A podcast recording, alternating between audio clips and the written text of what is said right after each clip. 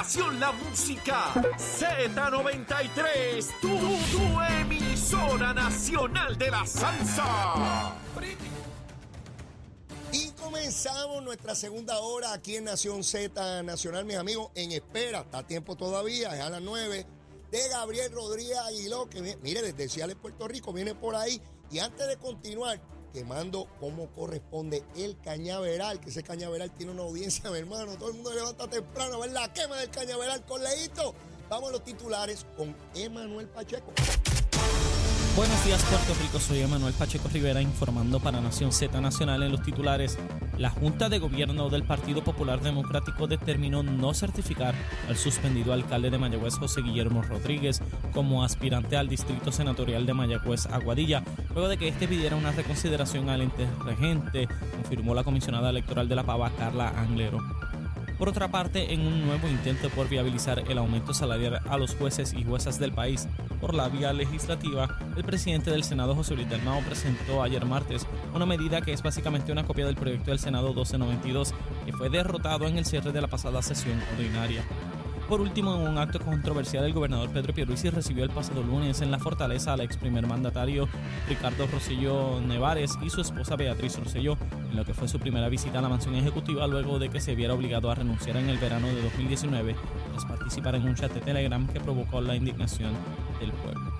Hasta aquí los titulares, les informó Emanuel Pacheco Rivera. Yo les espero en mi próxima intervención aquí en Nación Z Nacional, que usted sintoniza a través de la emisora nacional de la salsa Z93. Estás con Nación Z Nacional por el Habla Música y Z93. Aquí estamos, aquí estamos en Nación Z Nacional. Mire, estamos a través de Z93, la emisora nacional de la salsa, como tiene que ser. La aplicación La Música y nuestra página de Facebook de Nación Z. Ya está aquí. Ustedes esperan, empiezan a preguntarme, y Gabriel, llegó Gabriel. Aquí Gabriel. Gabriel Rodríguez Aguiló. Gabriel, ¿cómo tú estás? Gracias a Dios, saludos Leo, Emanuel, Achero, a todos los que te siguen y toda esa audiencia, te felicito. Mira, mira, Has Gabriel. pegado, yo te lo estoy diciendo hace Gabriel, tiempo y tú no Gabriel, haces Gabriel. caso. Mira, yo llegué, dolor en la espalda. Estoy viejo ya y tenía dolor en la pasa, espalda. eso pasa, eso pasa. Después me levanté medio achongado. Pero llego aquí, me han dado esa notición. Todavía no me han presentado las tablas, pero me adelantaron que partimos la encuesta, pero desde los muchachos de 18 años por ahí para arriba, todo el mundo. Yo te lo estoy diciendo, Eh, pero brutal. Y yo no, no puedo estar más contento y privilegiado de esta oportunidad. Agradecerte a, a compañeros como tú que vienen aquí todos los miércoles sin ganar nada. Sí. Gabriel, no, no, ah, ni diez, digo, ya en la legislatura no pagan dieta No. tampoco. Pero Él, él llega aquí voluntariamente con su chavito, llega ahí, llega en su Y, carro, y- se sienta y ahí. tampoco sé los temas, yo me siento aquí a Ay, riesgo, a, a suerte y verdad. Ah, suerte y ah, verdad. eso es bien importante señalar. A suerte y verdad. Aquí los panelistas Sí, sí. llegan, se sientan ahí Y y, yo adelante. disparo de aquí. Y él no sabe lo que yo le voy a preguntar ni Estás no, con no. las notas esas ahí que yo, Yo no sé. empiezo a anotar cosas aquí, porque me voy a pueblo, porque si no, no los veo. Pero, eh, Gabriel, estamos pegados. No, que te felicito y, y yo te lo, te, te lo vengo diciendo hace tiempo. No es casualidad, ¿verdad? Yo estoy corriendo toda la isla por, por la candidatura, pero también en, en- en acciones, ¿verdad? Gestiones personales que hago. Voy al supermercado, voy aquí, voy allá y me encuentro con gente que no son escenarios políticos, ¿verdad? Porque cuando uno va a un escenario político, pues uno espera tener esa reacción. Pero cuando no son escenarios políticos, entonces te hablan del, de- del machetito y de la, de la varita y del almuerzo. Porque ya, ya, ya yo no tengo que dañarme la cabeza buscando que decirte La aquí para... te yo- dice tengo una nota ahora que te la voy a decir ahorita a las nueve y media, que, me que ayer en la graduación de los cadetes de, Ah, vi la de, foto que tú de estabas corre- aquí. de corrección, Sí. un inspector se me acerca Ajá. y me dice, dale saluditos a Leo.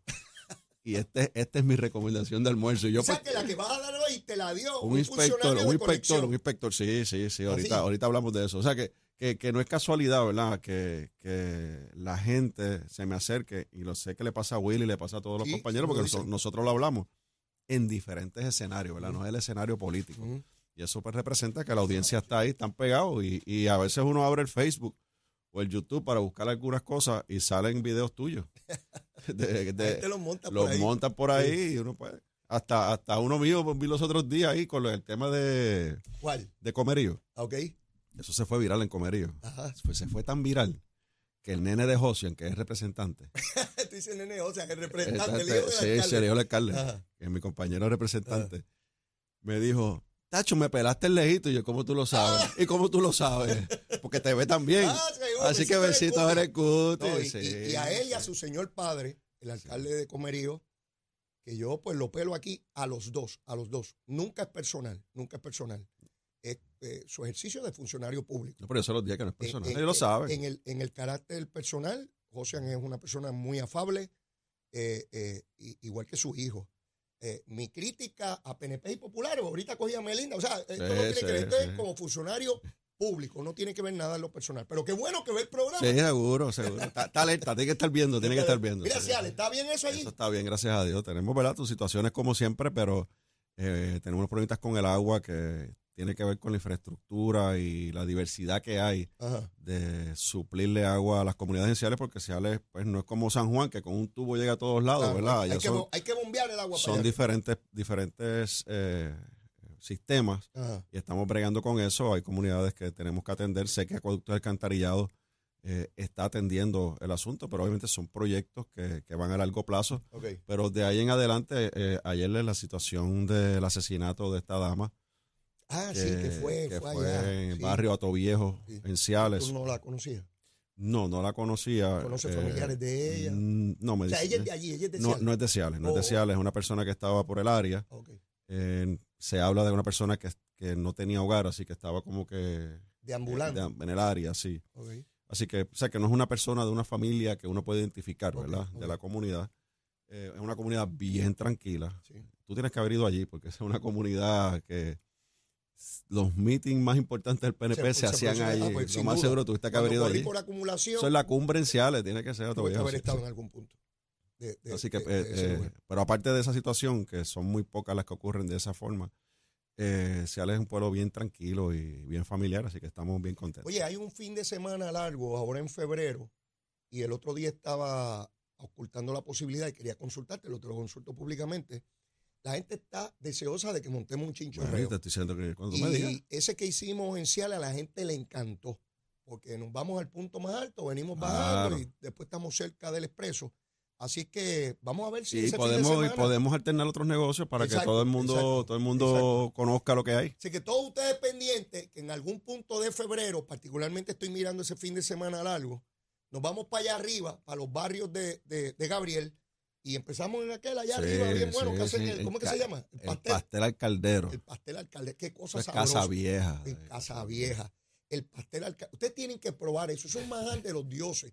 Por eso ese negocio está tan cerca del cielo. No, y a las 11 de la mañana, Oh, 11 y media. Eso para hacer, para hacer estómago. Uno hace estómago con eso y después va a tres chinchorreos. a Suerte Puerto que Abajo. Achero no está, pero si ya tú sabes cómo Ah, era. Achero, no, Achero El- es bien es peligroso. el- es bien peligroso. Yo, Vamos a llevar a Achero para allá. lo llevamos, Vamos, lo vamos. llevamos, lo llevamos, lo llevamos. Lo amarramos bien amarradito. y lo Emanuel no. Manuel, tú te quedas acá porque si no. Manuel lo dejamos. Mira, este, he visto una controversia que se ha suscitado en la Cámara relacionado a una petición que tú estás haciendo con relación a la representante Mariana Nogales, pero en específico tú estás haciendo un emplazamiento al presidente de la Cámara. Sí. Explícame Voy a eso. explicar eso porque yo creo que es importante, ¿verdad? Y, y, eh, la representante Nogales me hizo un ataque personal porque pues, no aguantan presión, tú sabes, cuando uno le dice la cosa, por eso le digo de frente, ella se sienta al lado mío, yo no tengo pelos en la lengua tampoco, tú sabes. Y, y se, lo, se lo dije al presidente, pero ella está al lado mío obviamente se, se ofende. El planteamiento que tú haces es al presidente. Es al presidente, ¿verdad? Yo siempre hablo al presidente y el presidente estaba Ujú. eh, en la sesión.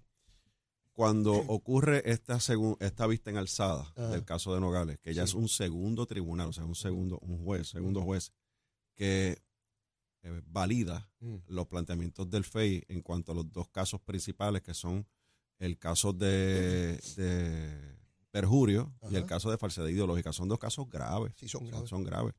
Esos dos casos fueron validados por ese segundo tribunal. Eso fue en el receso, en diciembre. Así que el, yo no tengo personal conocimiento de los, del caso. Yo puedo enterarme por la prensa, pero eso es una cosa. A yo tener personal conocimiento, que es lo que establece el, el reglamento de la Comisión de Ética cuando un querellante presenta su querella. Eso está en el formulario, te lo preguntan.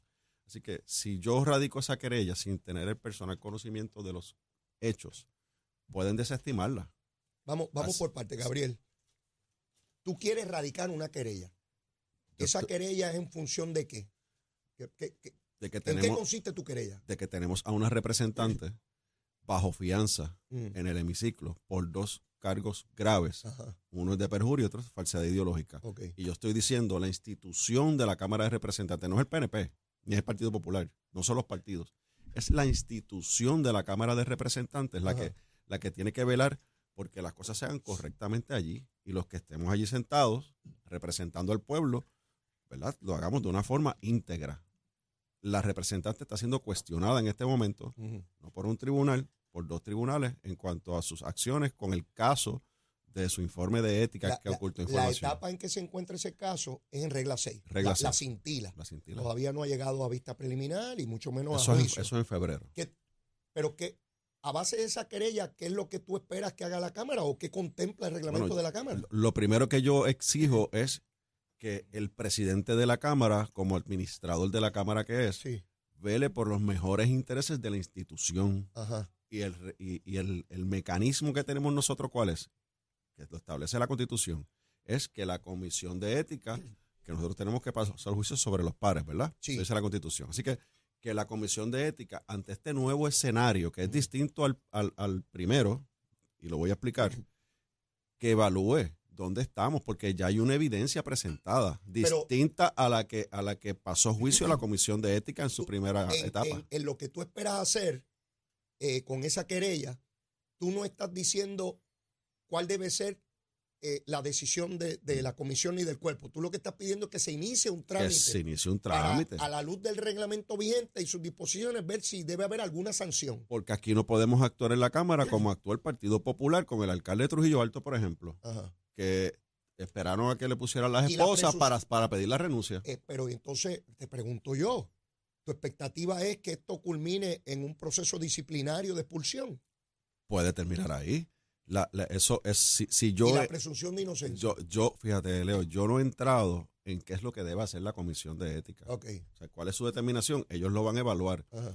La realidad es que en el inicio de este caso, cuando la Comisión de Ética pasó juicio sobre lo que se planteó, que fue por el senador Matías en una querella ante la Comisión de Ética, es distinto a lo que tenemos ahora, porque ahora el FEI is- desarrolló una investigación. Sí, en, en aquella etapa no había nada a nivel judicial criminal. No había nada. No, era Eh, un proceso de la Cámara. Era público Ujú. y el, el senador recoge esa situación pública y la plantea en una querella. O sea que esto para ti no es un elemento adjudicado por la Cámara porque ahora hay una etapa criminal que pasó la etapa de, de, de regla 6 y tú entiendes que eso debe ser suficiente para volver a mirar esto. Con la evidencia que está presentando el FEI ante el tribunal, porque ya ahora hay evidencia, ya, ya es distinto a lo anterior, ya hay una evidencia, ya se hizo, se hizo una investigación criminal por, por, la, por el Eh, FEI. Eso entiendo, pero eh, te pregunto porque Nosotros somos un cuerpo político eh, lo, lo- lo sé, lo sé. y nosotros pasamos juicio sobre las acciones de los Y- y- representantes. Y, si tuvieran la mayoría de que requiere la constitución para expulsar a un legislador, lo expulsan. De hecho, a Nicolás Noguera, por un arresto, lo expulsaron. Correcto. Y en, el, De, de hecho, después salió bien. y en el caso de nosotros, Ujú. y hablo del PNP, cuando fuimos mayoría el cuatro años pasado, tuvimos cinco casos. Esos cinco casos, diferentes casos, todos se atendieron. Fueron referidos a ética y terminaron o, o, o se, o renunciaron porque ¿verdad? decidieron irse o le pedimos la renuncia o fueron expulsados. Yo no recuerdo todos los casos, te pregunto. ¿Hubo alguno similar al de Nogales donde ya hubiese causa, pero no hubiese culminado el proceso judicial y ya ustedes lo expulsaron? Más, no- no más, más aún, cuando hubo la intervención de los federales, por ejemplo, con Nelson del Valle, Ajá. con la propia eh, Charbonnier, con el propio Néstor Alonso, se les pidió la renuncia de inmediato. Con, con- con el arresto. se, con- se le pidió la renuncia de inmediato con, con- cuando empezó la parte del allanamiento.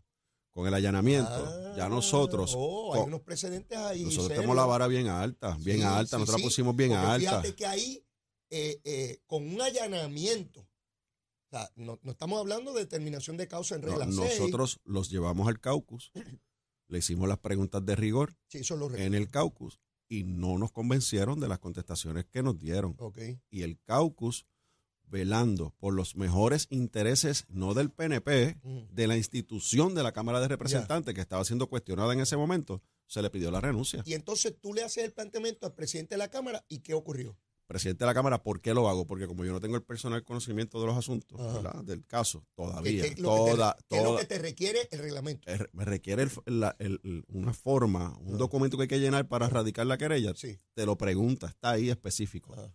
Yo todavía no tengo esa información, ¿Ok? pero yo hice mi ejercicio oficial, ¿verdad? En mis buenas funciones y ya yo le requería al FEI, Mm, a la presidenta del FEI, mm, del panel del FEI, que le solicité ajá. la certificación y el documento emitido por el tribunal que me lo envíe para yo entonces tener el conocimiento Ah, y incluirlo en la querella. Porque el presidente de, la Cámara está dándole largas al asunto. Está dándole largas al asunto. Él dice Pero que, que él dice que... bueno, él pidió información al FEI. ¿Pero qué ha hecho? Ah, bueno, pues está pidiendo lo mismo que tú. No sé qué pidió él, pero Bueno, yo, yo sé lo que yo pedí. Bueno, Pero, pero, pero si él le está pidiendo esa información al FEI es que él también quiere, porque la- el reglamento requiere que... que a él no.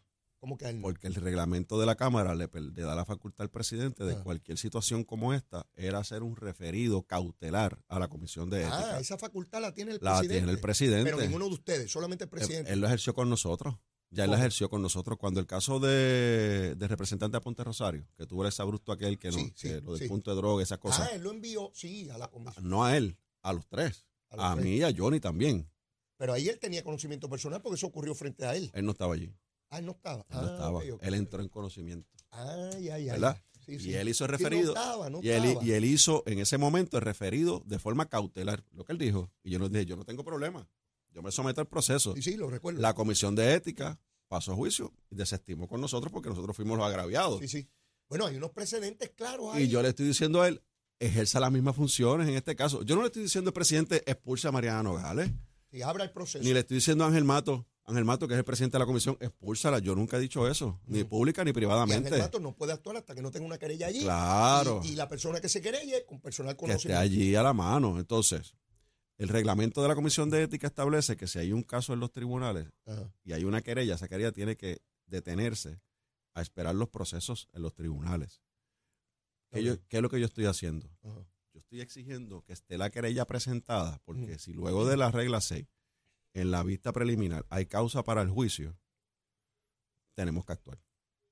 Porque ya, ya, ya está a otro nivel, ya, como- ya el tono está muy es- alto. es- Sería el equivalente a lo que está haciendo el Partido Popular, que en el caso de Ponce se mantiene todavía porque es regla 6, Ujú. pero en el caso de Mayagüez, como ya se superó la vista preliminar, pues ahí sí lo descalificaron. Correcto. Y ustedes sería el equivalente de eso. Entonces, lo que yo no quiero es que la Cámara actúe como actúa el Partido Popular con, con sus Así que no, alcaldes, que no- que no pasa nada. que, lo- que no los que no los no los cuestionan. Cuando le ponen las esposas No que contesta, decía el secretario, es que no me contesta. cua- cuando lo llevan por el pasillo allí del Tribunal Federal, entonces que es que eh, le, le piden la, le piden la renuncia, ¿no? Así que eh, tenemos que ser nosotros proactivos. Y es un mensaje para todos, para los 51 legisladores que estamos allí. Si pasara contigo, pues igual manera. Igual manera, pues, eh, pues, hay que Y atenderla. abre Y, y hay que atenderla porque la vara tiene que estar alta, Leo. Y, y también es un mensaje para las próximas generaciones que lleguen a la Cámara de Representantes.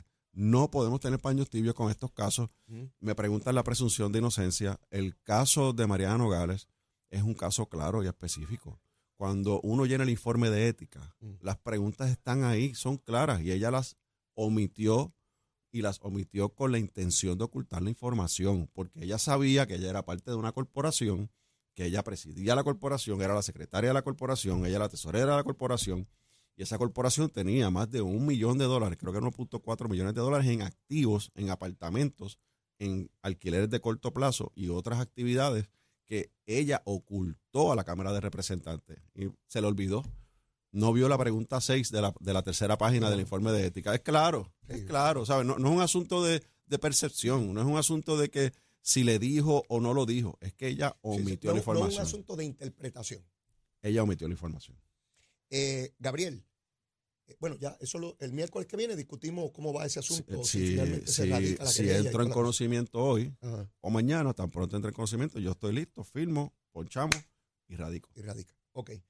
Eh, el gobernador planteaba en la conferencia legislativa, en la reunión que tuvo con el Senado, que le enviaron 101 medidas eh, ayer en, en la mañana o el, o el lunes. Interesantemente, ayer yo hice la averiguación y no habían llegado las medidas a Activaste Fortaleza. la, averiguativa. Eh, quiere decir que el presidente de la Cámara le mintió a la prensa cuando dijo que las había enviado, porque no las había enviado. Todavía un día después no las había enviado. pero yo activé otra vez la unidad averiguativa y me topo con un caso de Aníbal Acevedo Vilá versus José Sí. Aponte, donde el proyecto que era del IBU se detuvo en la Cámara y Aníbal Acevedo Vila ya había sido aprobado por los cuerpos, fue al Tribunal Supremo y el Tribunal Supremo, por voz de Hernández Denton, presidente del Tribunal Supremo, que es popular, todo el mundo sabe que Hernández Denton fue director de campaña de Rafael y toda la cosa, Rafael Hernández Colón, decide que una vez un proyecto de ley se ha aprobado en ambas cámaras, el trámite clerical de secretaría es de rango constitucional y viene obligado a remitirlo al gobernador para que corran los términos constitucionales de aprobación o desaprobación de una medida y mandata a la Cámara a enviar el proyecto de inmediato. ¿Cómo rayo tatito? Acaba la sesión en noviembre, 14 de noviembre. el 14 de noviembre, y se atreve a plantearse a la prensa y nadie lo cuestiona de por qué él detuvo eso para darle menos días al gobernador a tramitar las medidas y, y- y tras de eso le exigen al gobernador que evalúe con detenimiento y rigurosidad En 10 días. en 10 días la- las 101 medidas, 90 de la Cámara y 11 del Senado. Mira, ahí, ahí ves la, no puedo decirlo públicamente, ¿verdad? Pero la mala fe de, de los presidentes legislativos para presionar y poner en entredicho al gobernador. Porque ciertamente, quizás hay medidas ahí que son nombres de carreteras o, o, o días de, la, de, de- de publicidad y cosas, qué sé yo, de días especiales. Ah. Eh, que yo digo que ya lo que, lo que nos falta es ponerle nombres a, los- a las salidas de las autopistas, porque ya todas las carreteras en Puerto Rico tienen, tienen nombre, ¿verdad? Así que el- la realidad es que hay medidas importantes ahí, hay medidas que son trascendentales, que tienen impacto económico, que de forma irresponsable la Cámara y el Senado se aprobó, se aprobaron esas medidas sin tener el estudio necesario de lo que es el impacto económico y hay veces que ni se hizo el estudio constitucional de las medidas, que no hay opinión de nadie Sí, no, no, eso está ahí Fueron- aprobado ya. fueron descargadas. Ujú. Tenemos que recordar que hubo una sesión que pretendieron descargar 120 medidas de un golpe. Ajá. Y, eh, bueno, que quisieron descargar el proyecto 2 de la Cámara, que se- es el que se radicó el día 2 de enero del 2021, te podrás imaginar, sin estudio. Así que el, el, eh, es una forma irresponsable, politiquera, de atacar a la administración, en este caso al gobernador. El- la realidad es que no puedo acusar de mala intención el 100% de lo que está pasando con este caso. Y me explico. Nosotros, a- el trámite legislativo, Leo, y tú estuviste allí, entre Secretaría de la Cámara y el Secretaría del Senado es atropellado. Este cuatrenio ha sido atropellado. No tienen comunicación. Entre ellos mismos se retienen las medidas. O sea, se aprueba en la Cámara, la Cámara no le envía al Senado, se tarda días en llegar al Senado, el Senado aprueba medidas. Nosotros estamos esperando para que llegue la medida, a veces hasta las 10 de la noche no llega porque es que el Secretaría del Senado no la envía en el trámite clerical de, de las medidas, y- que es constitucional también. Y eh, eso pasa allí constantemente. Así que hay un desfase enorme entre Secretaría del Senado y Secretaría de la Cámara. Y esto es a consecuencia de las divisiones políticas que hay dentro del propio Partido Popular. Y, Y te, eso- y- y y te lo he dicho aquí múltiples lo ocasiones. visto entre el presidente de la Cámara y el Senado claramente y públicamente. Así que yo estoy, estoy casi seguro que nosotros terminamos el 14 de noviembre Ajá. y que se tomaron 20, 30 días en, en hacer todo ese trámite entre ellos. Y obviamente, pues, retuvieron la- la- las medidas de forma maliciosa. Si todo esto es intencional. y premeditada para crear esta situación. Pero entonces el presidente de la, de la Cámara queda mal. Porque si él dice, le enviamos las medidas, pero todavía no lo has hecho, pues no estás hablando con la verdad. Sí, es que eh, a mí me sorprendió y se ve la politiquería. cuando investigo y me dicen no, esas medidas aún no han llegado a la fortaleza. pero nos ha pasado a nosotros y por eso es que te digo que nos ha pasado que nosotros hemos estado en un receso de tres horas esperando una medida del Senado y no llega. Mira, esta mañana, tempranito, a las 7, en Nación Z, entrevistaron a Jesús Manuel, presidente del Partido Popular y precandidato a la gobernación del partido. Y le preguntan si culminó con los endosos. Y yo esperaba que dijera sí, ya yo acabé. Dijo que todavía no ha terminado y que espera próximamente. Lanzó una cosa abierta, lo va a terminar. Yo planteaba en la primera hora del programa, Gabriel, el Partido Popular tiene 41 alcaldes tiene 25 representantes, incluyéndolo a él. Tiene 12 senadores. Si tú divides en los, en los alcaldes nada más sale a menos nada por municipio. Aparte de toda la estructura que él preside.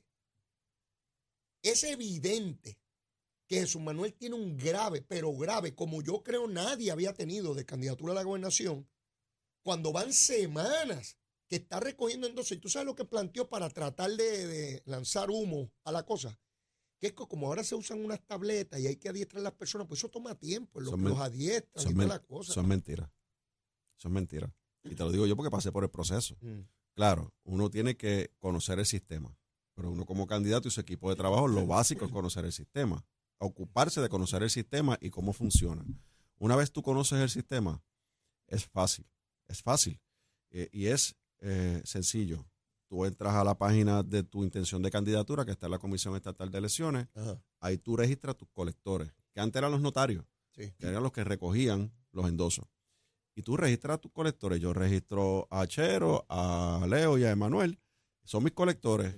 Y mis colectores se van a buscar sus endosos. Ajá.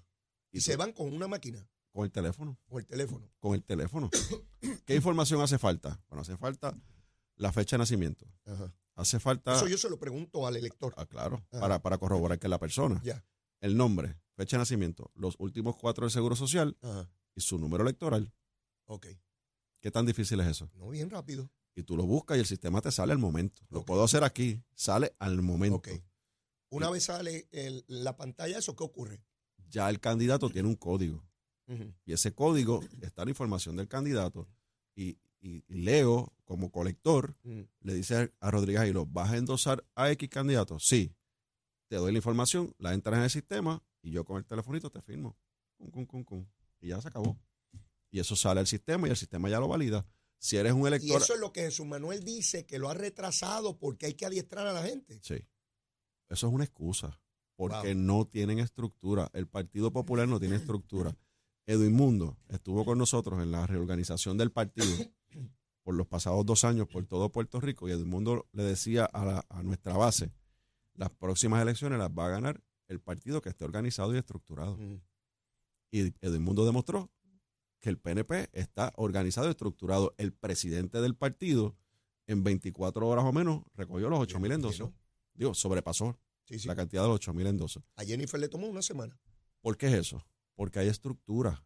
Porque tienes a la gente de carne y hueso capacitada con la estructura para poder hacer el trabajo. El Partido Popular no lo tiene.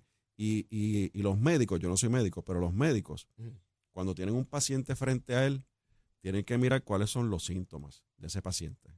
Si tienes fiebre, los ojos llorosos, si tienes un dolor aquí, un dolor allá, Sí, sí. lo, lo que tú tienes paciente que tú lo puedes ver físicamente. El paciente, en este caso del Partido Popular, Sí. está grave por dos cosas. Número uno, mira las finanzas del Partido Popular. Sí, eso es. Está grave. Las de Jesús Manuel están en coma. Y cuando a eso tú le sumas que no hay estructura política y electoral para recoger ocho mil endosos, saliendo él de una candidatura a la presidencia del Partido Popular, que creo que eh, obtuvo cerca de veintipico mil votos. ¿Dónde están los ocho mil? Si veintipico mil votaron por ti, o cincuenta mil, vamos. Vo- Votaron cincuenta mil en esa Ah, ah. primaria, o no sé cuántos votaron, ¿verdad? Por, por decir un número. Don- No puedes sacar ocho mil de ahí. Sí, es evidente que tiene un serio problema No hay estructura. de liderar. Todos los indicadores que uno utiliza para medir la potencia de un candidato, eh, su proyección pública, su organización, el recaudo, eh, el nivel de, de convocatoria que tienen actividades, todo eso te ayuda a medir cu- cuán fuerte es un candidato. Y no importa el criterio que tú utilices, eh, Jesús Manuel demuestra eh, eh, cero, Cero. cero, cero, porque yo podría entender que Zaragoza, que es evidente que no tiene estructura y él no preside nada, eh, y que es evidente que nadie sale a apoyarlo porque tenga más problemas. Pero el presidente del partido, eso, eso, eso es una cosa inconcebible, sencillamente inconcebible. Acabando de salir de una primaria que fueron por todo Puerto Así Rico, es. que se supone que tenga una estructura, porque si, si tuviste unos votos Bueno. para la primaria, se supone que para, para primaria del presidente del partido, A la pregunta esta mañana, hace unos meses. lo que yo esperaba era que dijera, sí, ya yo cumplí, estoy certificado. No, no, no, no hemos, y da la excusa, en un, mo- y dice en un momento, ni siquiera dijo mañana o el sábado, en un momento futuro vamos. Bueno, pues si, te- si no, llega a un, no ha llegado un 60%, ¿Tú crees que a un 60%. ¿Tú crees que tenga los endosos antes de antes de Nochebuena de este año? Yo creo que después de lo que tú estás diciendo aquí, después de lo que tú estás diciendo aquí, Ah. que sé que te están viendo y escuchando, Seguro, todos ellos están pegados ahí. se, va- se, se van a salir a la calle a buscarlo Mira, para tú, tratar de hacerte quedar mal. tú sabes que tengo una alerta para buscar a los políticos. Lo que se sé, pierden. la escuché. La, escuché, La alerta pájaro. la escuché. La alerta pájaro es cuando se pierde un político y Terestela González, que es Ajá. la candidata del Partido Popular en San Juan, que no tiene ni primaria, que Manuel Calderón Cerame la, la cogió de tonta. Bueno, quizás porque te- la puso de candidata ahí para perder. Quizás Terestela pueda ayudar a Jesús Manuel a buscar los Pero endosos. si ella no aparece, Achero, activa la alerta pájaro, que necesitamos conseguir a Terestela González. Ponte ahí, ponte eso ahí. Ahí está, alerta pájaro. Está activada la alerta pájaro en todo el archipiélago puertorriqueño. Necesitamos conseguir a Terestela González. Estamos muy preocupados por ella. No sabemos dónde está. La necesitamos. Se supone que es la candidata del Partido Popular, a menos que haya desistido ya de la candidatura por la pela que va a coger con Miguel Romero. Alerta pájaro está activada. ¿Dónde? Aquí, en Z93. Llévatela, chero.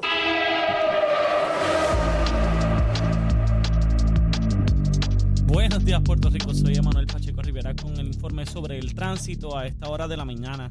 Ya ha comenzado a reducir un poco el tapón en algunas de las carreteras principales del área metropolitana, sin embargo la autopista José de Diego aún se mantiene congestionada desde el área de Bucanán hasta la salida hacia el Expreso las Américas en Atorrey, igualmente la carretera número 2 en el cruce de la Virgencita y en Candelaria en Tua Baja y más adelante entre Santa Rosa y Caparra.